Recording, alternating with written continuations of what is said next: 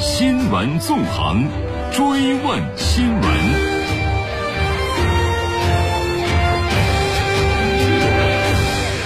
新闻纵横追问新闻。近日，工信部、公安部、交通运输部就印发了。智能网联汽车道路测试与示范应用管理规范试行的通知，今年九月一号即将实行的管理规范就明确，智能汽车路测不得开展制动性能试验。那么，管理规范的出台会给智能汽车发展带来哪些影响？如果不能在真实道路上进行一些测试，又怎么保证这些智能汽车投入市场、顺利上路之后的行驶安全呢？我们来听总台央广记者郭淼的报道。什么是道路测试？管理规范当中明确，在公路（包括高速公路、城市道路、区域范围内等用于社会机动车通行的各类道路指定的路段进行的智能网联汽车自动驾驶功能测试活动，即为道路测试。那么，道路自动驾驶功能测试又包括哪些内容呢？中国汽车工业协会秘书长助理王耀说。自动驾驶功能测试，它主要是包括对交通信号灯啊、行人、障碍物、道路设施，还有周边车辆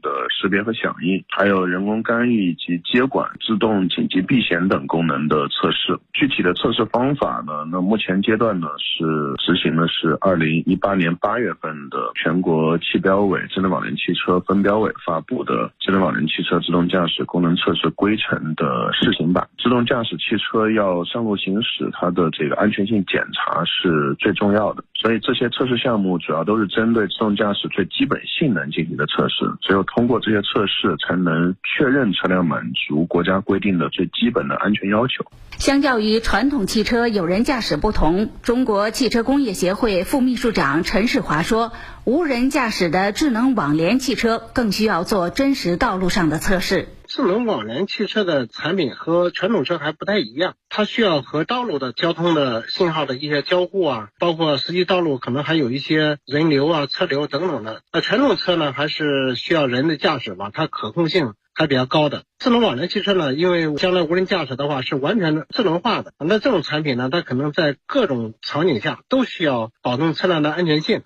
所以它肯定需要实际道路的一个测试。此次管理规范明确规定，不准智能网联汽车在道路测试或示范应用过程中，在道路上开展制动性能试验。王耀说，这主要是出于对公共安全的考虑。在这个公共道路上测所有的东西，从技术角度来说，那肯定对智能汽车的产业发展就是肯定会更好，因为它的测试的手段会更全面。但是呢，它另外一方面呢，就是我们可能会导致公共安全的隐患。那么甚至呢，一些公开道路的一些刹车实验，因为只要有实验，呃，紧急制动实验，只要有实验，它就有可能这个出现一些可能的事故，因为毕竟还是在这个测试阶段，就有可能导致大众对于自动驾驶产品的这种恐惧。那么对于自动驾驶的产品来说，可能也不是一件好的事情，因为任何一个技术的发展也需要市场的认可。那么离开了真实道路的智能汽车，又该如何完成制动性能试验呢？王耀。但是我们在封闭道路，包括我们的一些呃虚拟仿真的这种环境，包括我们的